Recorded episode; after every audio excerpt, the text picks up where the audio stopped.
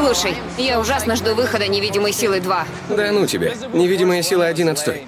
Я жду нарастающего прилива. Нарастающий прилив? Подводный? Прозрачный надерет ему задницу. Как? Он же невидимый. В этом вся его суперсила. И все. Вот именно. Он как подкрадется к подводному, как зарет. Эй, ублюдок, сидеть! А подводный заставит акулу откусить прозрачному член. Как она найдет его член? Он же невидимый.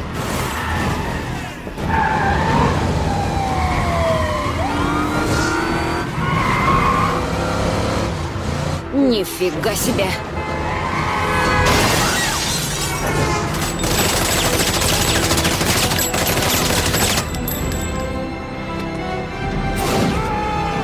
Хоумлендер? Вы в порядке, парни? Можно? Можно сделать с тобой селфи? Ну, конечно.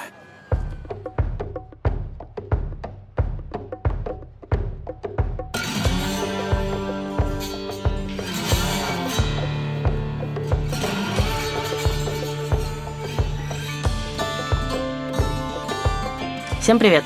С вами подкаст в предыдущих сериях. И с вами сегодня Иван Филиппов, автор канала «Запасаемся попкорном». Лиза Сурганова, главный редактор «Кинопоиска». И сегодня у нас немножко неожиданный выпуск. У нас есть третий гость. Это Иван Чернявский, совладелец магазина комиксов «Чук и Гик», автор «Кинопоиска» и наш с Ваней приятель. Которого Ваня, мы позвали обсудить с нами сегодня сериал, который называется «Пацаны». Всем привет. Поскольку сериал по комиксам, то, соответственно, обсуждать его нужно с человеком, который комикс читал. Вот в отличие от э, меня, Ваня это сделал, поэтому мы, наверное, с этого и начнем, с того, что Ваня расскажет нам какой-то культовый крутой комикс.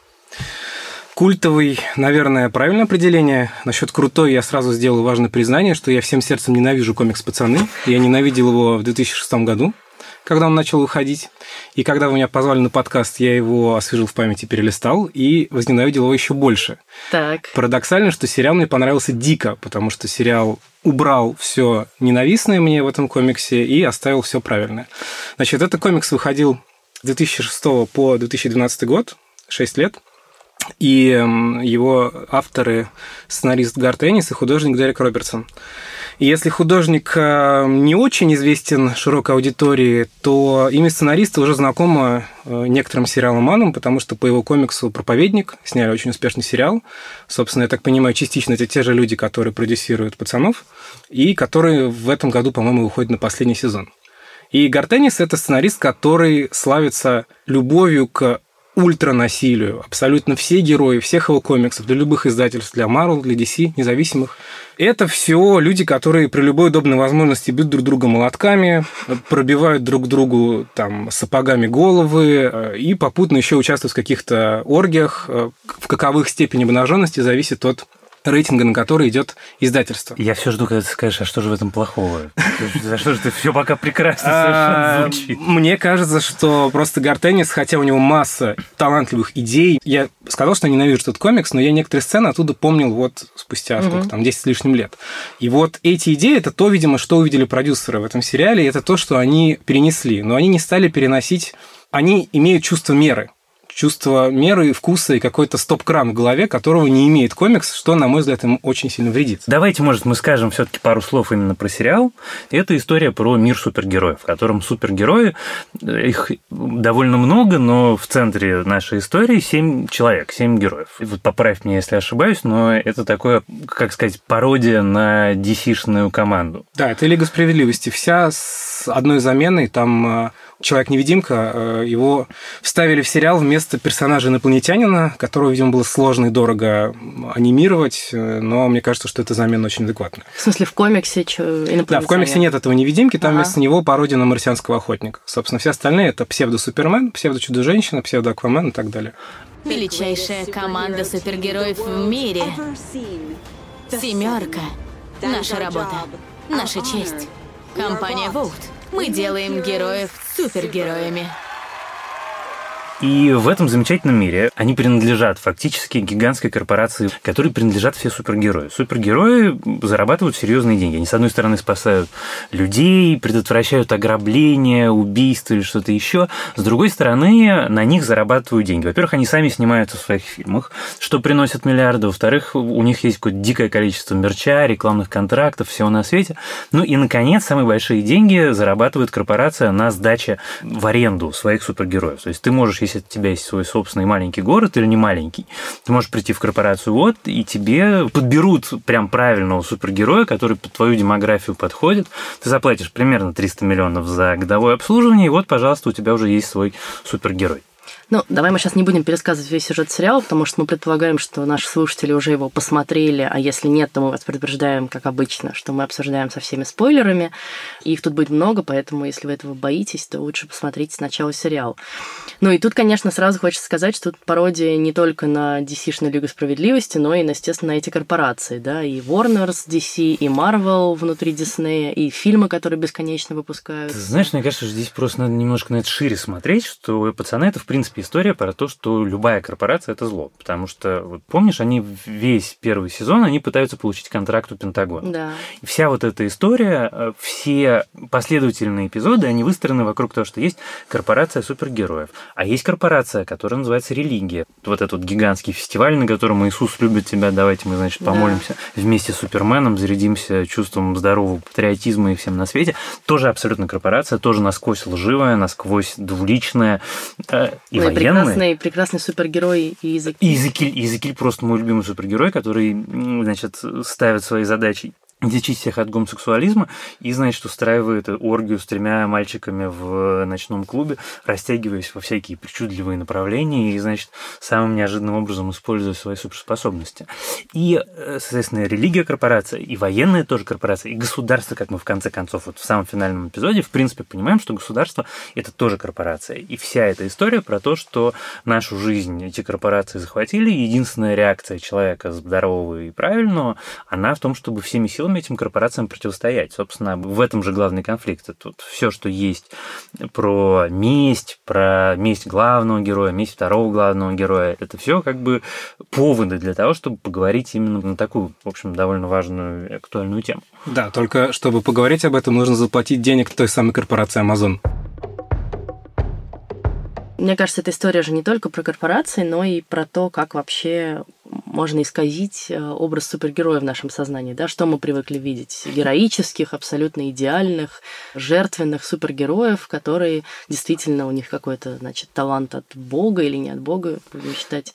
А тут, наоборот, тщеславные, низкие циники и подонки. Ну как, это же прекрасная, на самом деле, совершенно даже не оригинальная идея. Ну, вот мы все помним Спайдермена, которому дядя говорил, что с большой силой приходит большая ответственность. А на самом деле с большой силой ничего не приходит. Вот это же страшно реалистичный взгляд на супергероев. Вот ты Супермен. Кто тебе конкретно что скажет, если ты, в принципе, можешь либо улететь, либо уничтожить его своими лазерными глазами, и что ты ему сделаешь? И вот эта история про то, что на самом деле супергерои в нашем понимании они строятся на некоем таком представлении о том, что супергерои добрые, что есть суперзлодеи, которые, значит, всего зло хотят, а есть супергерои, которые все высокоморальные, но если ты настоящий супергерой, то ты в какой-то момент действительно начинаешь задаваться вопросом. Они всего лишь люди. Но они щелкают пальцами, и мы прыгаем. Почему? Зачем мы это делаем? Потому что они подписывают наши чеки. И вот пацаны, собственно, представляют нам эту вселенную, в которой супергерои ровно так себя и ведут. И там, кстати, вот один из вопросов, который я не до конца понял, может быть, на это есть ответ в комиксе, «Семерка». Они злодеи, потому что они все к этому привыкли, или потому что их всех исказил дурным примером, испортил э, Хомлендер?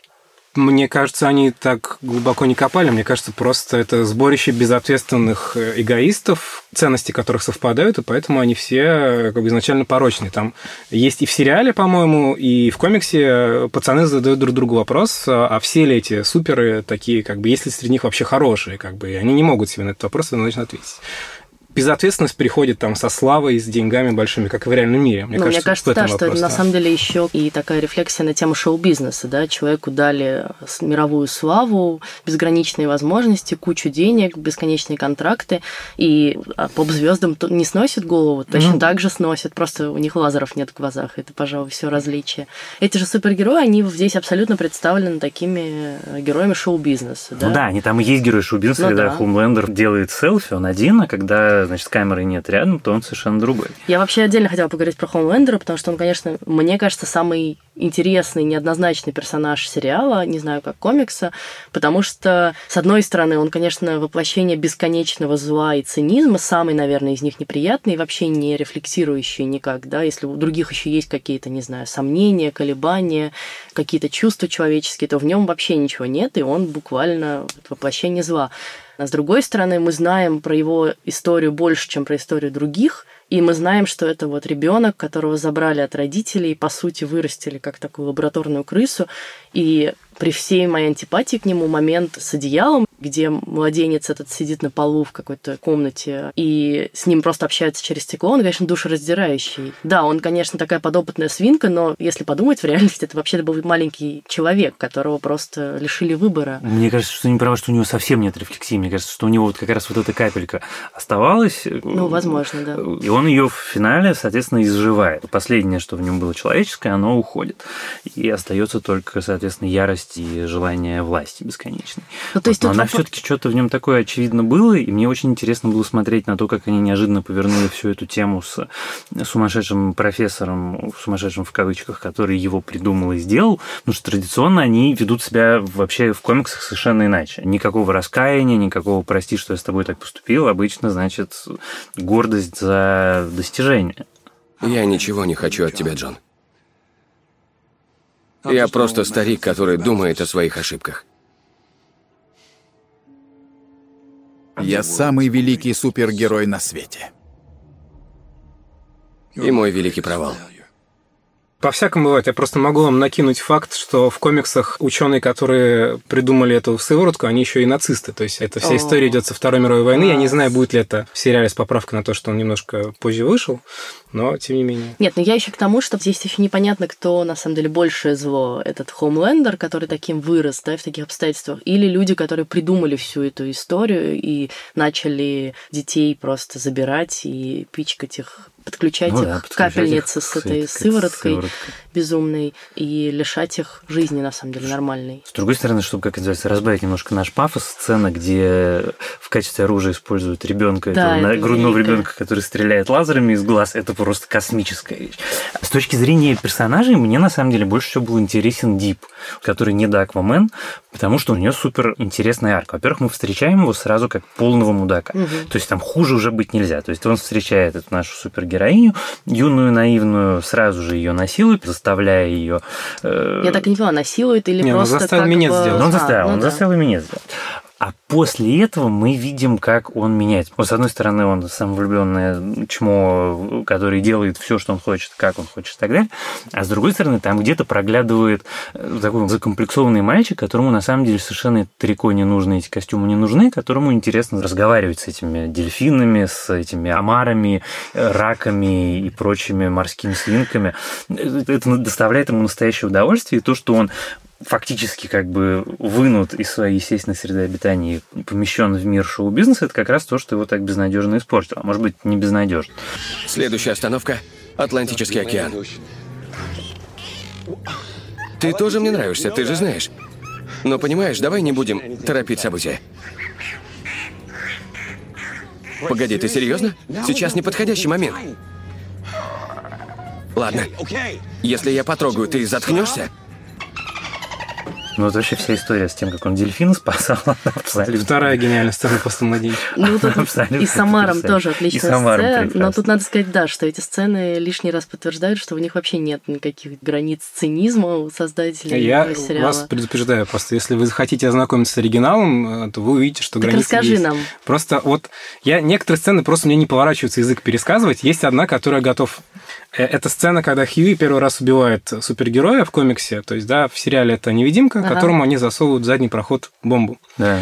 Это творческая интерпретация того, что происходит в комиксе, где э, супергерой погибает другим образом, но когда он лежит уже мертвый, у него из заднего прохода вылезает замотанный в скотч хомяк который у него там жил, для того, чтобы, видимо, его ублажать. И дальше Хьюи забирает его себе и воспитывает. О, Это, Господи. это лайтовый пример, как бы, просто лайтовый пример. Круто. Ну, то есть, вот вся история с э, супергеройским кунилингусом, когда у чувака взрывается голова, это лайт-версия. Это лайт-версия, да. Круто. Надо мне почитать этот комикс. Ну, я Что-то интересное. не знаю, я вот не готова читать комикс, потому что, честно признаться, мне было местами тяжело смотреть сериал. История с Кунилингусом, да, и это прям где-то уже близко к моей границе терпения и принятия жестоких сцен, а дельфин так вообще меня добил. Если я потрогаю, ты заткнешься? Вот черт.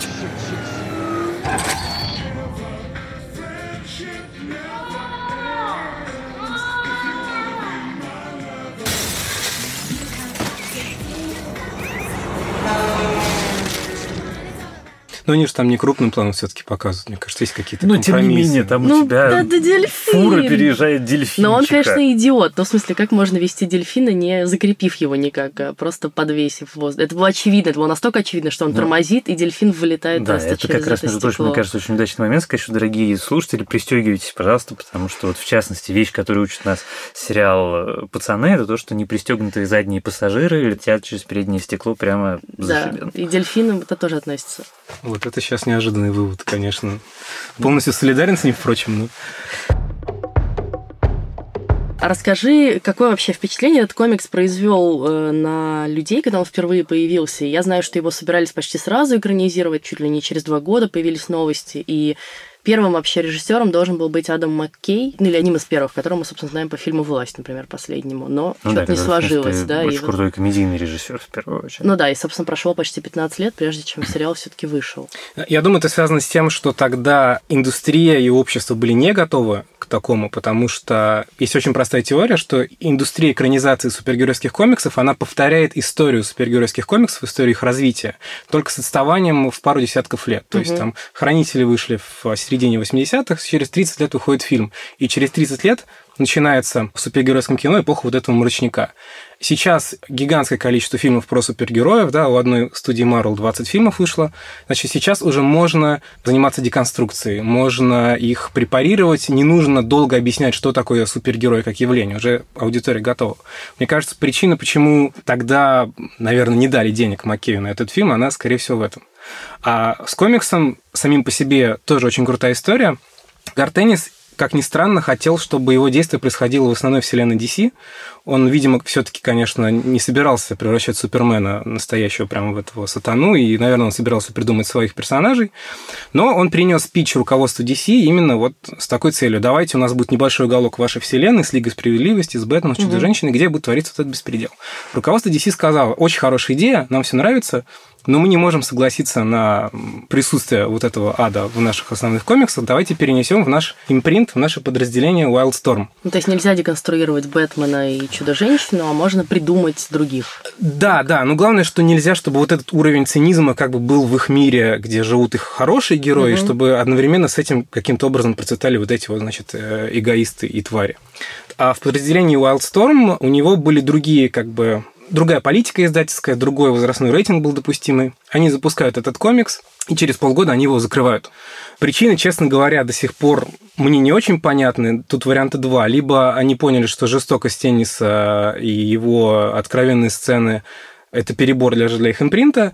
Второй вариант, что им показалось, что слишком уж чудовищно издеваются над их архетипами. То есть они, в принципе, DC не против того, чтобы препарировать свои же архетипы. У них очень много комиксов про злых двойников, Супермена, Мгм. Бэтмена и так далее. У них масса этих сюжетов. Это не Энис придумал. Но, видимо, они решили, что это перебор. И они закрыли комикс через полгода. Это был довольно большой скандал, потому что Энис и Робертсон уже тогда были большие звезды индустрии. А дальше им повезло два раза. Потому что, во-первых, Wildstorm отдали им права на комикс, чего они могли не делать вообще. А во-вторых, после того, как пацаны возродились в другом издательстве под названием Dynamite, у которого тоже практически нет стоп-крана, Название, соответственно. да-да-да, Wildstorm довольно быстро закрылся. В общем, и Энис очень легко отделался. Его комикс проходил 6 лет. И он, собственно, недавно начал уходить даже на русском языке.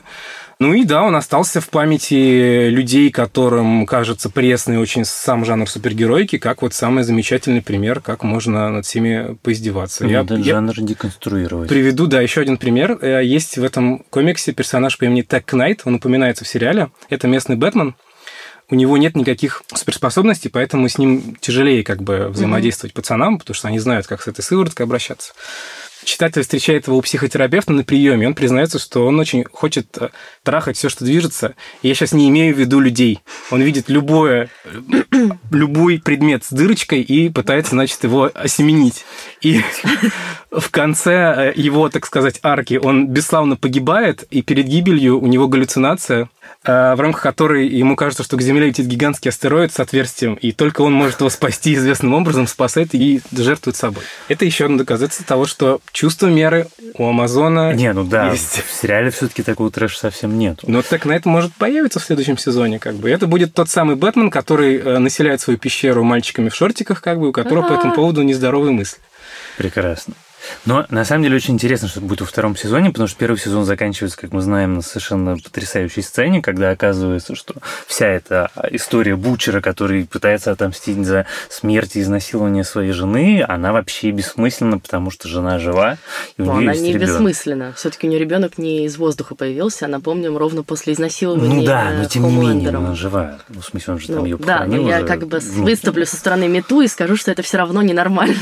Несомненно, ненормально, тут нет никаких сомнений, но просто очень интересно такую, знаешь, сцену практически из Омана, э, когда Антихрист встречает своего сына, и у него так светятся глазки, и несчастный этот бучер, который смотрит на все это безобразие, совершенно непонятно, что будет дальше. Мама тебе не сказала. Ну?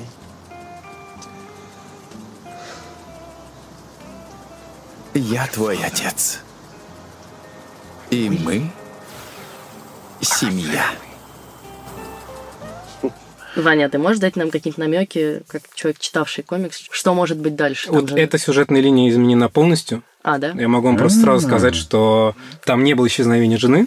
Она родила во сне, лежа на кровати рядом с Бутчером. Т- Тоже, как в одной из версий, которую мы рассказывали в сериале, она от этого погибла. И Бутчер задушил этого, значит, младенца и показывает, что у него на руке ожоги от его как бы глаз. Вот на этом эта история заканчивается. Поэтому что будет дальше с этим ребенком и, главное, с этим Ну, то есть в комиксе они оба, и жена, и младенец погибли все-таки. да. Понятно. Прекрасно, значит, в следующем сезоне мы узнаем Я что-нибудь.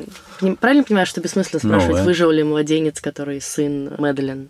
Это один из вопросов, который меня прямо будоражит. Я м, т- ну, тоже собственно, непонятно. ты помнишь, заканчивается все конечно. на взрыве, Бучер нажимает, отжимает Ну, вообще, по логике вещей не должен был. Но при этом он-то выжил, и Ну, Хомлендер его-то выжил. Может быть, он решил его себе взять на воспитание, например, тоже, как исказить память об этой женщине окончательно. И очень хочется хотя бы хоть так, уж, чтобы спасли. Ну, там вообще что. вот с младенцем что-то неспроста происходит. Почему он вообще там появляется, и так много акцентов Нет, сделано на нем нём. акценты появляются драматургически, совершенно понятно. Он к нему ревнует Хомлендер, потому что Хомлендер хочет, чтобы она обращала внимание только на него, и вот он страшно Мгм. бесится, что она на этот бессмысленный кусок мяса с его точки зрения обращает какое-то внимание, вместо того, чтобы его всячески обожать и ублажать.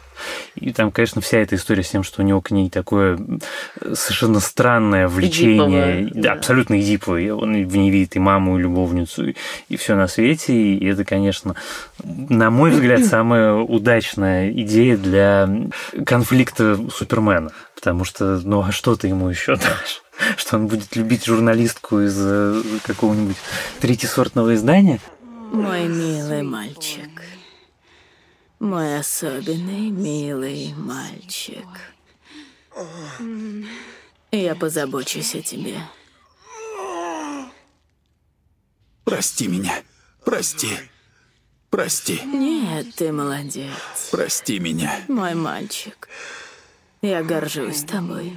Если еще говорить по сравнению с комиксом, то один, э, мне кажется, занимательный факт заключается в том, что Хьюи в комиксе постарше, чем вот скорее в сериале, как его представили, да, он такой уже не молодой, лысый чувак, и визуально он похож на Саймона Пега, что смешно, потому что в сериал его вводят как отца Хьюи. Ну, то есть там как бы есть такая перекличка двойная. Ну, он не постарше, он просто... Саймон Пек же тоже был помоложе в Ну да, на 2006 15 году. лет. Его с его роли в сериале Spaced Мгм. рисовали. И, собственно, оттуда, мне кажется, взяли такую черту, Я не уверен, что она была у персонажа Пега в этом сериале, но она ему подошла. Хьюи в комиксе любитель теории заговора. Мгм. И хотя мне больше нравится Хьюи в сериале, потому что больше ему сочувствуешь и больше себя как-то ставишь на его место, любитель теории заговора – это персонаж, который дико актуален в наше время, когда там соцсети и YouTube подпитывают эту почву просто каждый, Ну каждую да. секунду. Ну, а здесь тебе не нужен любитель теории заговора, потому что у тебя и так теории заговора одна на другой. Не, да? ну и, собственно говоря, они расследуют теорию заговоров, связанную с супергероями. Ну Там да. как раз она подтверждается. Ну, то есть, с другой стороны, получается, что она уже не теория заговора, Да. потому что заговоры есть. Да. Самое прекрасное, мне кажется, ответвление этой теории заговора, что суперзлодеи придуманы Хоумлендером и как бы выращены им с помощью вот этого Слушайте. А-поезда или A-Train, да.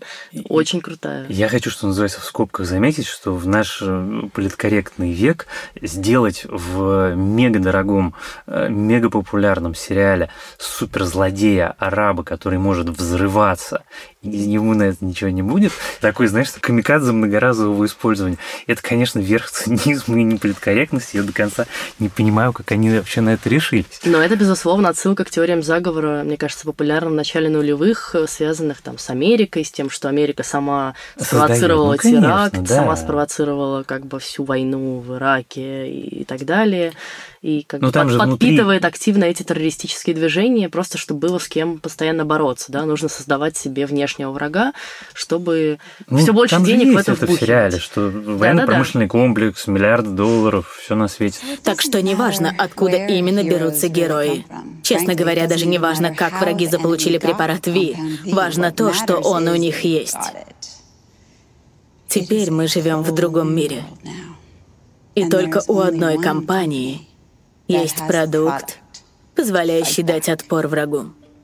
У меня здесь возник только один вопрос, может быть, вы мне разъясните. Мне не очень была понятна сцена, где, собственно, вот эта женщина, э, заместитель директора ЦРУ, я так понимаю, встречается с топ-менеджером, вот, и говорит ей, что мы все знаем, мы знаем про сыворотку, мы знаем, что вы выращиваете супергероев.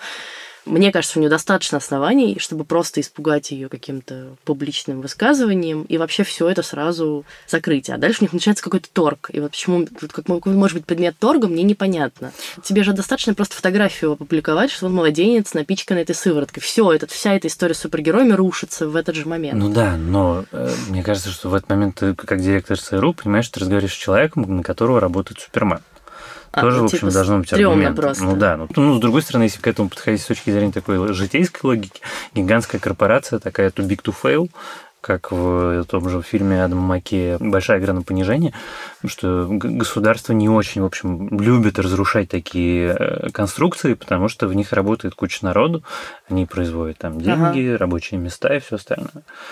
Другими словами, конечно, нужно принести справедливость, но сделать это таким образом, чтобы не принести вред. Но мне версия про Ну Супермена они кажется... проигрывают немножко. Да, они проигрывают сразу же, потому что оказывается, что есть суперзлодей. Кто есть суперзлодей, то куда вы денетесь с подводной лодки? Ну да. Ну, мне тоже кажется, что здесь логика лучше, чтобы у нас была возможность как-то их контролировать, чтобы они могли выполнять наши задания, чем мы сейчас будем их пытаться посадить и так далее. Я думаю, что есть такое соображение. Ну как они их посадят? Вот как они Хомлендера посадят? Да, это, кстати, вопрос вообще, как его на самом деле победить, потому что сейчас, ну, как мы понимаем, на стороне добра, по сути, только Starlight, Да. Звездный свет. Э, Ну, мы не знаем ничего про Deep, мы не знаем ничего про A-Train, выживет он или нет, и так далее. Ну, и там есть какие-то ну, колеблющиеся вот это супергерои, на самое, самом деле, прекрасная королева, да. да, Мэйв. Очень классно. И, конечно, момент с самолетом совершенно душераздирающий. просто невероятный. Возьми их. Нет, нет, Только этих двоих. нет! Чтобы они рассказали всему миру, что мы оставили остальных умирать? Ну же! Нет, Мэйв, нет! Не подходите! Никому не подходить! Не подходить! Черт побери! Иначе жахну вас лазером! Я прожгу лазером всех вас! Нет! Подождите, нет! Пожалуйста, останьтесь! Мне очень жаль. Возьмите нас, пожалуйста! Пожалуйста, не бросайте нас, Мэйв! Мэйв! Да что вы за люди? Мэйв! Мне очень жаль. Мне ужасно жаль. Я так надеялась до последнего, что здесь хотя бы цинизм не сработает, и они хоть действительно что-нибудь сделают, но это, конечно, очень... Вот это как раз момент очень классно деконструирующий всю эту историю про супергероев, что если Супермен реально был бы готов, не знаю, сто раз слетать и всех по одному спасти, и придумать любую как бы конструкцию, какую-нибудь самую безумную, чтобы этот самолет остановить, Ну, подожди, то здесь он ему была просто натурально лень. сцена, в которой он самолет держал. Ну, Это классика. Там Это почти в каждом же- фильме про Супермена есть сцена, где он Есть. ловит самолет или вертолет, да. И тут он говорит, что а как я тебе его буду держать, на что я обопрусь в воздух. И это, конечно, нет. И канал Cinema Sins такой, эх, ладно, не придеремся в этот раз, все нормально, грехов нету, значит, по фактике все правильно.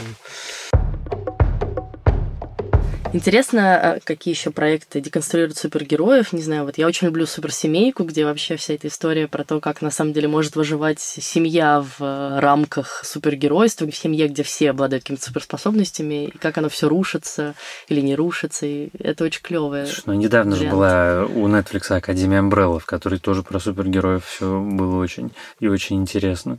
Это история про сумасшедшего профессора, который собрал под одной крышей некоторое количество детей с сверхспособностями, сверхспособностями, и история про девочку, у которой этих сверхспособностей, как ей кажется, на самом деле нет, и какое у нее было тяжелое детство, что она росла рядом с братьями и сестрами, которые, значит, и летать умеют, и разговаривать с мертвыми, и что-то еще, и что-то еще. Но там история была не про э, сверхспособности, дающие бесконечную власть, а про то, как это портит твою жизнь, про то, что все они с чудовищными неврозами, все они одинокие, все они несчастные, и все они видят в своих способностях, значит, соответственно, абсолютное проклятие, а не радость. В отличие от пацанов, Академия Umbrella гораздо менее развлекательная, но при этом тоже очень интересная, и у нее очень классный финал. Так что нет, деконструкция всех этих историй про супергероев вещь такая благородная и популярная, и мне кажется, что там еще что-нибудь кто-нибудь придумает. Ну вот я хотела спросить Ваню, есть ли еще в рукаве у издательств какие-нибудь такие супер неожиданные повороты? Ну ты имеешь в виду именно комиксы или уже существующие какие-то там сериалы, фильмы на ту же тему? Ну скорее комиксы, потому что фильмы и сериалы мы более-менее видим и знаем про них, а про комиксы в меньшей степени. На Амазоне есть очень хороший сериал, который никто не смотрел, его поэтому закрыли, он называется «Тик». Тик. Да, с Питером Серафиновичем. Он очень хороший, это более добрая деконструкция угу. про такого супергероя Карлсона, когда ты в начале сериала не можешь понять, он на самом деле есть или это галлюцинация больного главного героя. У меня была небольшая радость, прямо искренняя, когда я смотрел «Пацанов», потому что я понимал, что такой сериал, он приближает экранизацию комикса похожего толка, похожего жанра, который я, наоборот, искренне люблю. И, по-моему, права на его экранизацию, они переходили от студии к студии, сейчас они чуть ли не у канала Freeform, это комикс называется «Астро Сити», и он про, скажем так, повседневные бытовые аспекты жизни в городе супергероев. Как угу. в, в обычном городе из там условной вселенной Марвел или условной DC. Каково там работать, если там каждый день твой квартал э, разрушается от того, что злодеи друг друга замочили? Как работать адвокатом, если ты живешь в квартале, где, значит, всякие гоблины, демоны живут и так далее?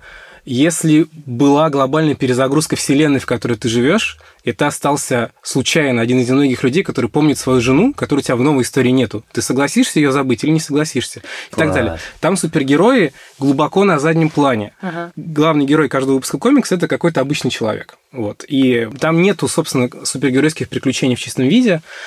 Ну, экранизация, очевидно, очень-очень дорогая, потому что там должно быть ощущение, что это прямо вот Супермен или Мстители на полную мощность. Ну, слушай, сейчас уже это не, не то чтобы такая большая проблема. Вот, ну, вот гля... думаю, глядя, на... уже в очереди глядя стоять. на пацанов, я понял, что этот момент близок, потому что про этот э, комикс очень много говорили в контексте экранизации, угу. и постоянно его тоже вот из соображений невозможности откладывали. Слушай, то, что ты рассказываешь, очень классно звучит. Я бы с большим удовольствием и смотрела именно такую историю, потому что я как раз не люблю типичные истории про супергероев, мне становится довольно быстро скучно их смотреть. Ну, то есть, понятно, что «Мстители» мы все смотрим. Но я вот не могу смотреть сериалы Netflix, я не смогла смотреть. Ну, ни ты, Daredevil, ты употребила вот слово «деконструкция», сразу вспомнила суперсемейку, которая, в общем, довольно добрая такая, да? Ну, и, да. Значит, деконструкция в широком смысле. Я могу осторожно предположить, что вот именно сериалы Marvel Studios, их собственные, да, не которые Marvel Television делают, а именно Кевин Файги, который ага. анонсировал на Комиконе, что это будет попытка как раз уйти в эту сторону, потому что, например, э, сериал «Хукай», который они анонсировали, угу. его логотип совпадает с логотипом э, одного конкретного комикса про Хукая, который весь вот такая деконструкция. Это комикс про то, чем Хукай занимается между заданиями Мстителей, а занимается он тем, что пытается отвоевать свой дом от э, славянской мафии пацанов, значит, таких в спортивных костюмах, которые говорят «бро, Сирисли, бро, Сирисли, бро», больше ничего почти не говорят супергерой появляется глубоко в флешбеках или там где-то сзади проходит, и такая, ну, криминальная драма с погонями, там, небольшими перестрелками, там, с пистолетами, луками и так далее. И мне кажется, что Дисней не очень хочет такую штуку пока что тащить на большой экран, Ага. но вот в рамках своих сериалов он будет с этим экспериментировать. Слушай, ну сейчас это же главный вопрос про Disney+, что они будут там делать, потому что когда Netflix закрыл все марвелские проекты у себя, их про это очень много спрашивали. И четкого ответа до сих пор нет. И совершенно непонятно, поскольку это VOD-платформа, она, в принципе, не попадает под никакие ограничения, кроме брендовых ограничений самого Disney. И в зависимости от того, как они захотят там что делать, будет понятно, будет это интересно смотреть современному зрителю или нет. Потому что в мире, в котором мы можем смотреть пацанов, смотреть э, ванильку э, такую э, family-friendly, тоже, наверное, будет Мстители это ванилька странно. family friendly. Нет, это же другой рынок совершенно. Ты сравниваешь кинотеатральные и телевизионные. Это абсолютно разные правила, абсолютно разные истории. Мне кажется, тот факт, что Файги именно в одной презентации впервые упомянул фильмы и сериалы, говорит, что теперь он считает, что вы все фанаты наших фильмов, вот эти сериалы, вот эти там, Тоже три вас. сериала, вы должны пойти их смотреть. Предыдущие забудьте про них, а вот эти вы пойдете Ну, смотреть по законам грустно. нашего рынка. Это будет грустно, потому что, конечно, мне «Сорви голова» нравился больше, чем все, что Ну. они теоретически сейчас могут сделать. Сорви голова страдал от того, что над ним не было, видимо, контроля того же Файги, да, и не было того же там чувства меры, вкуса и стиля, и поэтому, например, он был такой затянутый, да, он мог быть короче. Не, у меня с- к «Сорви голове» нет ни одной претензии. У меня все претензии ко всем остальным сериалам. Марвеловским, Ну, а я не досмотрела ни одного, поэтому В общем, я лично верю очень в э, Disney+, там совершенно неважно, будет там кровь на... Да, есть же разные способы пока- показать убийство, и там в «Последних Мгм. Мстителях» тот же самый Хаукай убивает кучу народу, и, в общем, никто этого не скрывает, он просто без расчлененки, да, и, а он все таки довольно изящный такой супергерой, он не, не с топором же, не Джон Вик. И он же не совсем, я так понимаю, все-таки супергерой, он скорее супербоец такой. Ну, Бэтмен же- тоже не супергерой тогда. Это, это единственная смешная шутка была в этом фильме про Лигу справедливости, когда у него Бэтмена спрашивают, какая у тебя суперспособность. Он говорит, я богат. Ну, кстати, про смешные шутки. К чести пацанов, это очень смешной сериал. При всей Да. как бы чернухе, мрачности, адских графических, то, что называется по-английски, сценах с кровью и расчлененкой, шутки там прям на высоте. И это, конечно, очень круто такой контраст создавать в рамках одной серии. Где сейчас Sporty Spice? Кто? Sporty Spice, чтоб ее. Чем она занимается? Не знаю. Вот именно. А как насчет Posh Spice? Ты знаешь, что она поделывает? Я не понимаю. Создает одежду для анорексичек, ясно? Не очень быстро растущий рынок. А Baby Spice, ты знаешь, что она делает? Нифига. О ней не упоминают даже на шестой странице Daily Mail. А Scary Spice вся по уши в судебных тяжбах и секс-видео. А вот Джинджер выпустила три альбома. Passion, Schizophonic и Scream If You Want To Go Faster. От них всех уши вянут. Понимаешь, порознь, они полные ничтожества. Но вместе они чертовы Spice Girls. Ну что же, на этом мы закончим обсуждение сериала «Пацаны» от Amazon. Мы очень ждем второй сезон. Мы знаем, что он уже точно на него продлен. Так что, наверное, в следующем году или там через полтора года можно будет уже посмотреть, куда же все-таки вся эта история нас заведет. А сегодня, э, я напомню, с нами был Иван Чернявский, совладелец магазина комиксов «Чук и Гик». Спасибо, Ваня, за очень интересный рассказ про комиксы. Мы бы так точно Да, не ну, смогли. точно, это супер интересно оказалось. Спасибо, что позвали. Меня зовут Лиза Сурганова. Я Иван Филиппов. Пожалуйста, подписывайтесь на наш подкаст в iTunes, в Яндекс Музыке. Его также можно слушать э, в ВК и в Google Podcasts. Ставьте ему оценки, пишите нам отзывы, а еще нам можно писать на почту подкаст собакакинопоиск.ру. Мы очень э, ждем ваших писем, все их читаем. И спасибо большое нам после прошлого выпуска пришло много рекомендаций и просьб, какие еще сериалы обсудить. Мы вот сейчас это все обсуждаем. Вот, а в следующий раз, я думаю, мы будем обсуждать сериал «Дрянь», который совершенно из другого жанра, чем «Пацаны», но не менее, может быть, даже и более крутой. но который только что буквально американские кинокритики признали лучшим сериалом года уже, хотя Ну, год еще не закончился. Ну, знаешь, в год, в котором вышел Чернобыль, э, не знаю, пацаны и много чего еще, Ну, это, мы про это поговорим отдельно. Вот, вот Да. про дрянь хочется поговорить отдельно. это точно. Оставайтесь с нами и до встречи в следующих сериях. Пока.